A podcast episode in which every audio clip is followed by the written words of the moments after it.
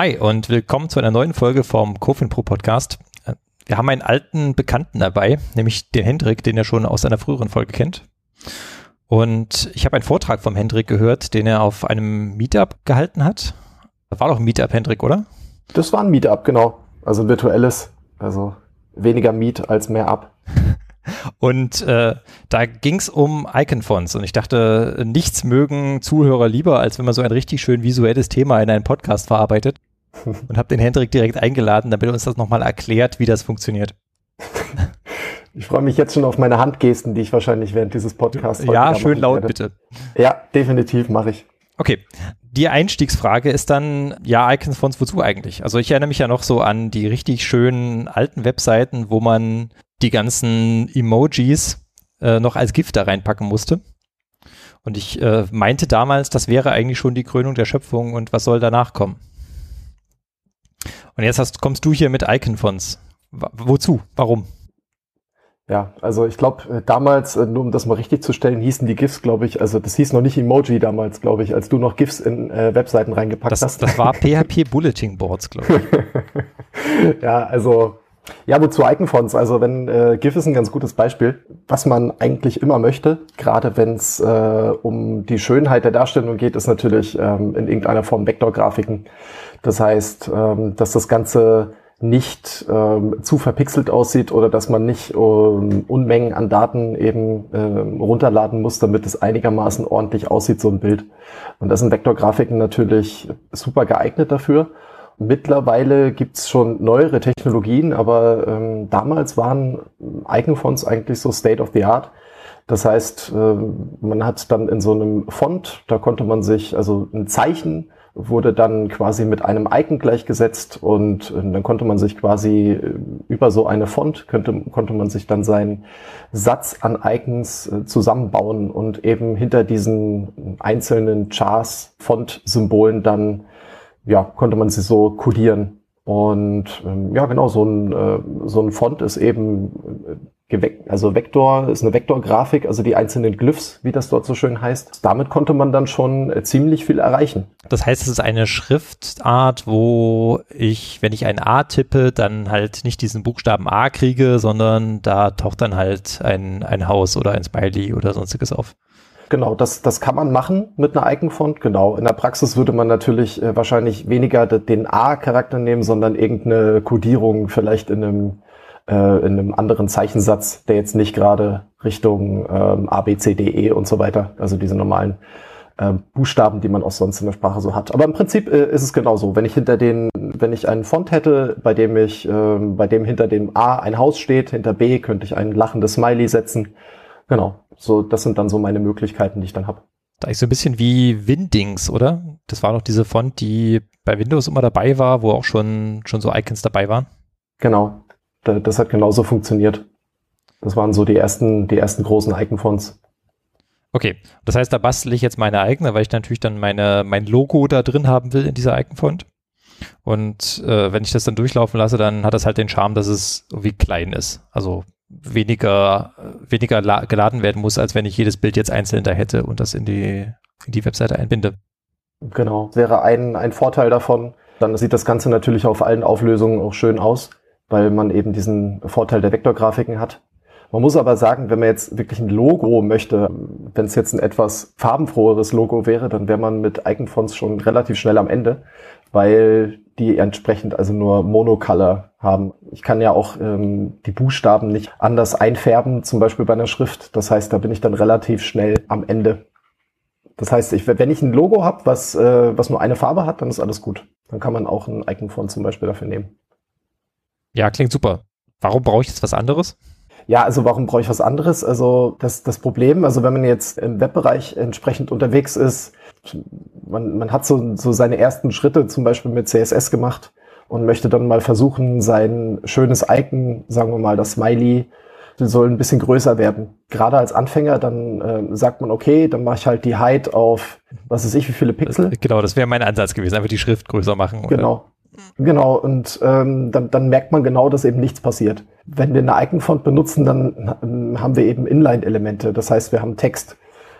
Und also wir, wir, wir haben sozusagen Buchstaben in der Hand. obwohl wir eigentlich Bilder sehen, müssen wir äh, quasi in Schrift denken. Das heißt, wir müssen dann mit der Font Size, die müssten wir dann hochdrehen, wenn wir es zum Beispiel vergrößern wollen. Dann haben wir eben auch die Problematik, dass, ähm, dass Schriften gewisse Komplexität haben. Nehmen wir mal ein Y in der deutschen Sprache, dann ist das ja nicht nur die Form, wie so ein Y aussieht, sondern es, ist, es hat ja auch eine Position in der Schrift. Also in so einer Font. Jetzt mache ich übrigens äh, ganz tolle Handbewegungen. Ich hoffe, es war nicht zu laut. Genau. ähm, die Schrift, ähm, die sitzt ja auf, so, auf einer sogenannten Baseline. Du meinst so, der, der Bauch von dem Y liegt auf dieser, auf einer Linie und der Strich von dem Y fällt so ein Stückchen unter die Linie. Genau, also diese, diese ominöse Baseline, das ist, äh, ist eben das, wo die, die Buchstaben sozusagen drauf sitzen oder draufstehen. Ich sag mal, wenn man jetzt ein H hat oder ein E, das sitzt dann auf dieser Baseline und so ein Y, das sitzt da auch drauf, aber das geht halt noch weiter drunter. Da gibt's so einen Descender-Bereich, wie man das nennt. Und das gibt's auch in der anderen Richtung. Das heißt, wenn ich mir jetzt ein, H vorstelle oder sagen wir mal ein M, dann gibt's auch immer noch die Möglichkeit, dass in manchen Schriften, dass die Buchstaben über diese, diese obere Linie quasi hinausragen das ist eben so, da gibt's noch weitere Möglichkeiten, also dass so ein, äh, dass das Y zum Beispiel weiter links sitzt als ein E beispielsweise, in, in einfach so, wie das Zeichen halt in der Schrift spezifiziert ist.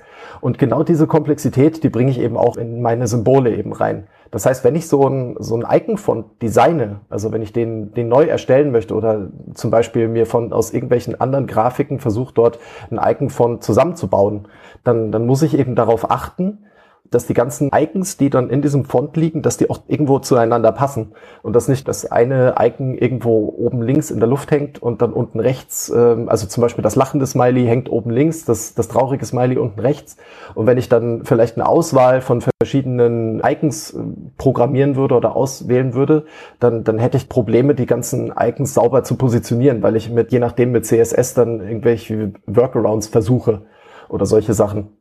Okay, das heißt, wenn ich jetzt einen Button habe oder so, steht Bearbeiten drauf und hinten ist dann so ein, so ein Bleistiftsymbol. Dann macht das quasi den Unterschied, wo dieser Bleistift in der Zeile landet. Also ob der so ein kleines bisschen über dem genau. äh, Schriftbild landet oder unten drunter, richtig?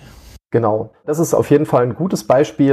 Ähm, da kann man sich das eigentlich ganz gut vorstellen. Und ähm, genau, wenn man dann verschiedene Buttons zum Beispiel hat und jeder Button, da, sieht das sitzt irgendwie anders, dann erzeugt es einfach so eine, ja, auf Englisch heißt Visual Noise ja, es sieht nicht homogen aus und das führt einfach dazu, dass der Nutzer der Webseite zum Beispiel, die ich damit mache, dass der einfach so, so ein gewisses, äh, vielleicht auch sehr hintergründiges äh, Gefühl der Irritation einfach bekommt. Also es wirkt einfach unruhig und ja, es wirkt genau unprofessionell genau. halt. Ja, im, im schlimmsten Falle wird genau das transportiert. Also die, ähm, die, die Firma oder der, der Betreiber dieser Webseite, dem fehlt es am, am Sinn für Details. Möchte ich das bei meinem Projekt, mit dem ich den vielleicht beauftragen will, ähm, da will ich eigentlich, dass auch die Details stimmen. Ähm, solche Implikationen können äh, einfach nur durch eine eventuell blöd positionierte Icons. Man möchte natürlich auch, dass solche Sachen gar nicht erst aufkommen. Okay, aber die, die Antwort dann wäre ja wieder das von allen Entwicklern so geliebte Pixel-Schubsen, wenn der Designer kommt und sagt, ja, hier das, dieses Symbol bitte noch zwei Pixel weiter hoch und das hier ein bisschen weiter runter. Ja, was, was das angeht, Best Practice gleich mal so, dass man äh, dort das, den Ball äh, wieder zurückspielt, weil schlecht sitzende Icon-Sätze, die sollte man auf keinen Fall selber mit CSS versuchen zu positionieren, weil da äh, schaufelt man sich dann in der Zukunft so ziemlich sein eigenes Grab, weil wenn man, wenn dann der nächste Designer kommt, der denkt, oh je, das Icon sitzt aber komisch, das positioniere ich mal richtig. Ähm, beim nächsten Font-Update zum Beispiel oder beim nächsten Icon-Update, dann sieht es auf der Webseite komisch aus, weil jetzt der Entwickler davon nichts mitbekommen hat vielleicht und dann greift das CSS natürlich trotzdem und dann sieht es wieder krumm aus. Deswegen muss man solche Sachen dann direkt auch an der Wurzel adressieren. Guter Punkt. Wie, wie komme ich denn zu so einer Icon-Font? Gibt es mehrere Möglichkeiten. Also Font Awesome ist ein, eins der populären Beispiele von ja auch kommerziellen Anbietern, die solche, solche Icon-Sätze eben zur Verfügung stellen. Die haben eine riesen Auswahl und die haben diese die Komplexität eben ja übernommen, sage ich mal. Das heißt, die die haben sich damit beschäftigt und die nehmen dann entsprechende Schriftwerkzeuge, also da gibt es zum Beispiel auf, auf freie Werkzeuge wie FontForge oder BirdFont zum Beispiel. Das ist zum Beispiel sind so zwei typische Schrifteditoren und die erlauben mir dann so ein Font eben zu spezifizieren. Dann kann ich dann meine Glyphs erzeugen, das heißt quasi die, die Repräsentation meiner Zeichen, mein Smiley sozusagen. Was, was brauche ich dafür? Gebe ich da SVG-Bilder rein oder du hast ja gesagt, es sind Vektoren, also wird es nicht PNG sein? Also mit, ja, PNG ist schwierig. SVGs sind einfach die modernen Vektorgrafiken, die auch im Web überall Anwendungen finden mittlerweile.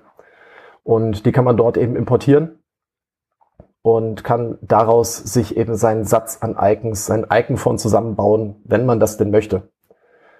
Aber wenn man sich schon den, den Spaß macht und so ein SVG importiert, dann könnte man natürlich gleich noch überlegen, eventuell gleich auf SVGs zu gehen, weil das ist eigentlich die modernere Variante ja, von Icon-Sätzen. Sozusagen der Nachfolger von Icon-Fonts, würde ich sie mal nennen. Okay, weg mit den Icon-Fonts. Mit den SVGs müsste ja dann eigentlich ziemlich easy sein, oder? Dann habe ich irgendwie ein Bild pro Icon, was ich habe und kann das dann einfach in mein HTML einsetzen und gut ist. Ja, von der Vorgehensweise ganz richtig. SVGs sind ja am Ende des Tages sind es ja XML-Dateien und die kann ich mir im Prinzip wie ein normales Bild reinhängen. Aber? Genau. An der Stelle gibt's auch äh, wieder viele verschiedene Möglichkeiten. Gerade wenn ich das, wenn ich die SVGs dann auf meiner Webseite einbette, dann habe ich diverse Möglichkeiten, äh, verschiedene Tags, die ich dazu verwenden kann. Zum Beispiel Image-Tag. Dann kann ich das Ganze aber auch äh, als SVG-Tag inline einbetten in die Webseite. Ich könnte einen Object-Tag nehmen. Picture gibt's jetzt seit HTML5 auch.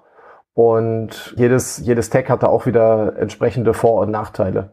Ich hätte ja fast vermutet, dass der einfachste Weg ist, so meine bestehende Iconfont rauszuschmeißen, die ja meistens per CSS dahin gerendert wird. Also da ist irgendwie ein, ein i-Element mit einer CSS-Klasse dran, die heißt Bleistift oder Edit. Dann ändere ich halt die CSS-Klasse so, dass da halt nicht mehr die Iconfont eingebunden wird, sondern an der Stelle ein Bild in den Hintergrund gepackt wird. Ja, das kann man, im Prinzip kann man das machen. Aber. ich sag mal, das ist, wenn man es aus einem Migrationssichtpunkt äh, betrachtet, ist es wirklich eine sehr günstige Methode. Das heißt, ich habe da die Möglichkeit, in den Background so ein entsprechend Base64 kodiertes SVG reinzupacken in meine CSS-Klasse. Dann kann ich im Prinzip meinen DOM, also da kann mein Markup, kann ich mir, kann ich genauso lassen und ähm, kann trotzdem auf SVGs gehen. Das Problem mit dem Ganzen ist natürlich, wenn ich dort jetzt eine Base 64 kodierte Grafik reinsetze, dass ich dort nicht von zum Beispiel Caching profitieren kann, von HTTP-basierten Caching. Das heißt, dass ich dort äh, je nachdem einfach einen gewissen Overhead habe, weil dieses kodierte Image, das muss auch irgendwo herkommen und das kaufe ich mir dann je nachdem auch mit größeren CSS-Files ein. Es gibt auch andere Ansätze, da werden die Sachen dann noch direkt in das HTML mit eingebettet, also in den DOM eigentlich mit eingebettet. Und ist immer so ein, so ein zweischneidiges Schwert. Aber das kann man auf jeden Fall machen. Okay. Der Königsweg wäre jetzt aus deiner Sicht schon einen, einfach einen Ordner zu haben, wo jedes Bild einzeln drin liegt und das einzeln zu referenzieren. Ja, also das hat auf jeden Fall Vorteile, wenn man die SVGs sozusagen Teil des DOMs macht. Ein Nachteil von Iconfonts zum Beispiel ist ja, das hatte ich ja vorhin schon mal kurz angedeutet, dass sie zum Beispiel keine Multicolor unterstützen. Mhm. Das, äh, das ist zum Beispiel ein Nachteil von Iconfonts, den SVGs eben nicht haben. Wenn ich jetzt meine fertigen SVGs vorliegen habe und jetzt äh, nur ein, ich sag mal, ein Theme auf meiner Webseite, was ich unterstützen muss, die Icons sehen immer gleich aus von, von ihrer Farbgebung, dann bringt es mir nicht unbedingt Vorteile, wenn ich das, äh, wenn ich die jetzt irgendwie alle einzeln referenziere. Aber wenn ich, wenn ich zum Beispiel so einen Theming-Mechanismus mit SVG, also mit meinem Icon-System kombinieren möchte, dann kann es eventuell sinnvoll sein, dort eine etwas größere Migration, sage ich mal, zu machen und auch die SVGs entweder direkt einzubetten als, äh, als Inline-HTML. Das ist dann sinnvoll momentan wegen der Browser-Kompatibilität, wenn man auch SVG-Animationen möchte, das heißt animierte Icons die äh, über die normalen CSS-Animationen hinausgehen. Aber mit dem Use-Tag kann ich auch diese SVGs dann referenzieren. Und was dann passiert ist, dass die SVGs Teil des DOMs werden und die werden dann in so einen Shadow DOM eingebettet. Und ich habe dann die Möglichkeit mit CSS-Properties, die ja in, durch so einen Shadow DOM durch, durchkommen, also die piercen sozusagen den Shadow DOM, wie man so schön sagt, und habe dann die Möglichkeit, weil SVG ja auch CSS unterstützt, dann auch diese, diese Variablen innerhalb meines SVGs anzuzapfen. Äh, wenn man solche kom etwas komplexeren Setups hat, dann kann das durchaus sinnvoll sein, äh, über so eine Transition sowohl von, von Icon-Fonts nach SVGs ähm, als auch von, äh, von den bestehenden DOM zu solchen SVG und Use-Tags eben zu machen. Okay, das heißt, auf unserer Cofin Pro Webseite, die ist ja allgemein viel zu weiß. Wenn ich da jetzt den, den Dark Mode einführe für äh, die Cofin Pro Webseite, kann ich über CSS meine, meine Icons nachstylen? Ähm, ja, das kann man dann machen. Wenn nämlich die, das SVG Teil des DOMs ist, dann kann ich zum Beispiel auch über so SVG-Attribute wie Stroke oder Fill, diese Attribute kann ich dann eben verwenden, um dann einfach die Icons äh, neu einzufärben. Okay, cool. Du hattest mal in diesem Vortrag, glaube ich, eine Art Spiel gebaut mit, mit diesen Icon-Fonts. Das fand ich ziemlich abgefahren. Und ich glaube, das, das Mittel, was du da benutzt hast, ist, glaube ich, Animationen. Das ist natürlich auch der Traum eines jeden Designers, dass so der, der Bleistift an meinem Edit-Button noch so ein kleines bisschen wackelt, wenn ich da mit dem Maus drüber bin. Also das, also was ich da, was ich in diesem Vortrag gemacht habe, war ein, äh, ja, war, war ein Yoshi-Button. So der Yoshi-Button, der hatte insgesamt fünf verschiedene Farben und diese, diese Farben waren alle einstellbar. Und was bei einem Klick von diesem Button passiert ist, ist, dass Yoshi eben die Zunge rausgestreckt hat. Das ist die Animation dahinter gewesen. Was du jetzt gerade gesagt hast, Gregor, mit dem, mit dem Wackeln des Bleistifts, das kann ich sogar über CSS-Animationen machen. Dann würde ich einfach das, das Bild an sich also das oder das Icon besser gesagt an sich über so eine CSS-Animation eben animieren und dann kann ich das auch irgendwie drehen oder so. Großartig, wir bringen glaube ich gerade alle Designer auf schlechte Ideen. ja, aber so ein drehender Bleistift bei einem Button. Naja, okay. Aber dieses dieses Zunge rausstrecken von Yoshi, das geht äh, über diese, ich sag mal Basic-Transformationen, die man auf so ein Bild als Ganzes anwenden kann, eben hinaus, weil da wirklich ein, ein Teil des SVGs animiert wird, was nämlich nämlich dann die Zunge ist von Yoshi. Da habe ich eben auch CSS-Properties eben für eingesetzt, um eine Animation entsprechend im SVG zu triggern. Das äh, kann man nämlich auch machen. Gerade wenn es um Animationen geht, sind natürlich SVGs immer eine tolle Alternative, gerade zu, zu Icon-Fonts, weil die haben sogar, also SVGs haben mit SMIL, haben die so eine eigene Animationssprache. Wer kennt die nicht? Ja, wer kennt sie nicht? Also da sind noch ein paar Zusatztags, wo man dann eben eine Animation entsprechend mit definieren kann und eben Teile von so SVGs animieren kann. Das heißt, Zunge rausstrecken, sagen wir mal, ich habe einen Kasten, da ist ein Dreieck drin und ein Kreis und ein, äh, ein Viereck, was dann irgendwie vielleicht eine, eine Pal ein Palettensymbol ist oder so, dann kann ich dann bei die halt hin und her hüpfen lassen in, in diesem Viereck oder solche Scherze. Solche Sachen kann man eben damit machen. Diese Animationssprache, die ist eigentlich sehr mächtig. Bloß, äh, wenn man sie zusammen mit diesen, also ich hatte vorhin schon mal dieses SVG Use Tag angedeutet, was so ein SVG eben in so ein Shadow DOM packt. Wenn man das mit Animationen kombiniert, da kommen die Browser noch nicht so ganz gut mit klar. Also der Firefox, der kann das, der kann das schon super. Aber alle anderen Browser haben da noch so ein bisschen Aufholbedarf. Da sind die CSS Properties äh, ein bisschen besser unterstützt. Von der Browser-Kompatibilität kann man dort einfach sich noch ein bisschen resilienter aufstellen. Dass es auf mehreren Browsern eben schön aussieht, wenn man solche Animationen eben macht. Kannst du vielleicht mal versuchen, so ein bisschen zusammenzufassen, wann sind Icon-Fonts besser und wann lohnt es sich jetzt auf SVG zu gehen? Ja, bei den Icon-Fonts ist es so eine Sache. Also die Icon-Fonts sind eigentlich eher alte Technologie, würde ich sagen. Was jetzt nicht unbedingt heißt, dass es schlecht ist, aber Icon-Fonts haben eben aufgrund dieser Problematik mit ihrem Satz im Sinne von äh, Schriftsatz, haben die eben die Problematik, dass dort viel Komplexität ist. Wenn ich jemanden hab, also der mir diesen Icon-Font zusammenbaut und ähm, das auch wirklich gut kann und das, das Icon-Set, was da rauskommt, sauber sitzt, und ich jetzt nicht unbedingt Animationen brauche oder Multicolor, dann kann das auf jeden Fall eine Option sein. Insbesondere dann, wenn die Icons sich an der Schrift ausrichten sollen. Das heißt, wenn sie, wenn sie zum Beispiel viel äh, im Zusammenhang mit Fließtext eingesetzt werden, dann habe ich eben dort die Möglichkeit, diese Icons wie Schrift zu behandeln und entsprechend mit dem Fließtext einfach zusammenzusetzen dann äh, bieten mir halt die Icon-Fonts eben die Vorteile, die, ja, die ich im Zusammenhang mit, mit solchen Texten eben hab. Das heißt, die Icons, die passen sich dann an meine Leinheit entsprechend an und das ist eben dann, das ist so ein eingeschränkter Use Case, wo ich dann Icon-Fonts noch empfehlen würde. Aber ich denke mal, zukunftsträchtiger äh, sind dann schon die SVG-Icons. Vielleicht möchte ich jetzt noch keine Animation und vielleicht brauche ich jetzt noch keine Multicolors, weil ich nicht denke, dass ich jemals irgendein Theming verwende. Aber wenn dann doch irgendwann die, die Webseite durch die Decke geht und dann ich vielleicht noch mehrere Kunden habe oder dann entwickelt sich mein Produkt, was ich äh, gerade aufbaue, dann doch zu einer White-Label-Lösung, dann kann es einfach sein, dass ich mir dadurch schon äh, Möglichkeiten zunichte mache, wenn ich auf Icon-Fonts setze. Okay, ich glaube, mit dem Dark Mode haben wir auch jeden überzeugt. Das, ja, das Fall. muss einfach eine Webseite haben heutzutage. Ja, genau. Und was ich, was ich auch noch gar nicht gesagt habe, ist, dass die, dass so ein Icon-Font für einen Browser ist es ja auch nur eine andere Schrift. Und die modernen Browser und gerade Windows war da ja auch viel wie soll ich sagen, Vorreiter, was das angeht, so Richtung Schriftenglättung.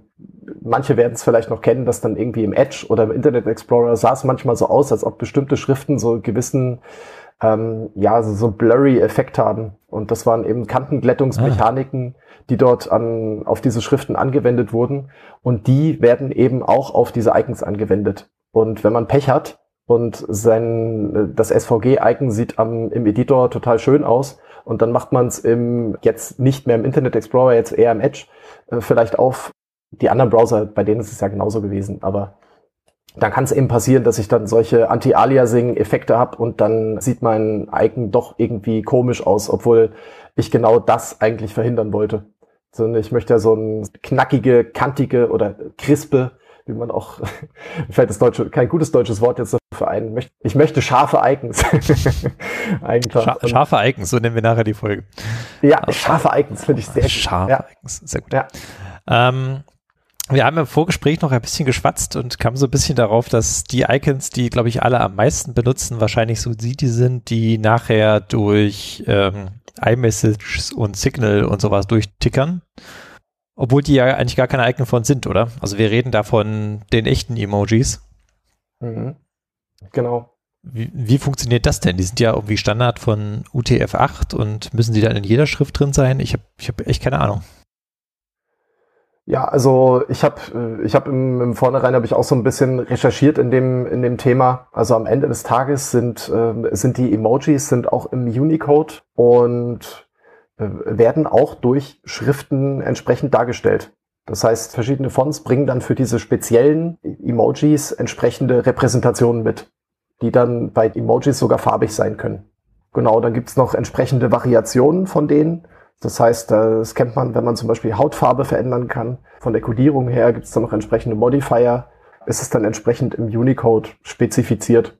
Und ja, deswegen kann es auch sein, dass so ein Emoji zum Beispiel unter einem Apple-Betriebssystem zum Beispiel anders aussieht als äh, jetzt unter einem Windows oder unter einem Linux, weil eben die zu, zugrunde liegenden Schriften, die am Ende die Zeichen darstellen, eben andere sind. Da gibt's dann zum Beispiel von, von Apple, vielleicht noch kleiner Fun Fact, gibt's dann auch das, das Kalender-Emoji von Apple, das zeigt immer den 17., oh, jetzt muss ich überlegen, Juli, glaube ich, Juli. Das ist eben der Tag, an dem Apple damals die Kalender-App äh, mal irgendwie announced hat für macOS, ja, steht im Raum als, ähm, als Tag für den World Emoji Tag. Und das ist dann halt so eine Son Sonderlocke von Apple beispielsweise. Ich erinnere mich noch an diese Diskussion, dass es ja ein Pistolen-Emoji gab, der dann, glaube ich, von einem der, der Hersteller ersetzt worden ist durch eine Wasserpistole. Ja, die habe ich auch schon mal gesehen. Um den Gewaltfantasien der, der Kinder Einhalt zu gebieten. Ja, aber so, ich, ich glaube, es gibt auch Hammer-Emojis und Schwert-Emojis. Also, da, da, gibt es viel zu holen. Ne? Ja, und wer auch mal Batman gesehen hat, der weiß, dass auch mit einem Bleistift viel geht. Also von daher. Da ist er wieder, der Bleistift. Sehr schön. Okay, ja. Hendrik. Dann äh, vielen Dank, dass du uns schlauer gemacht hast. Und bis hoffentlich zum nächsten Mal. Ja, hat mir viel Spaß gemacht und ja, dann bis zum nächsten Mal. Tschüss. Ciao.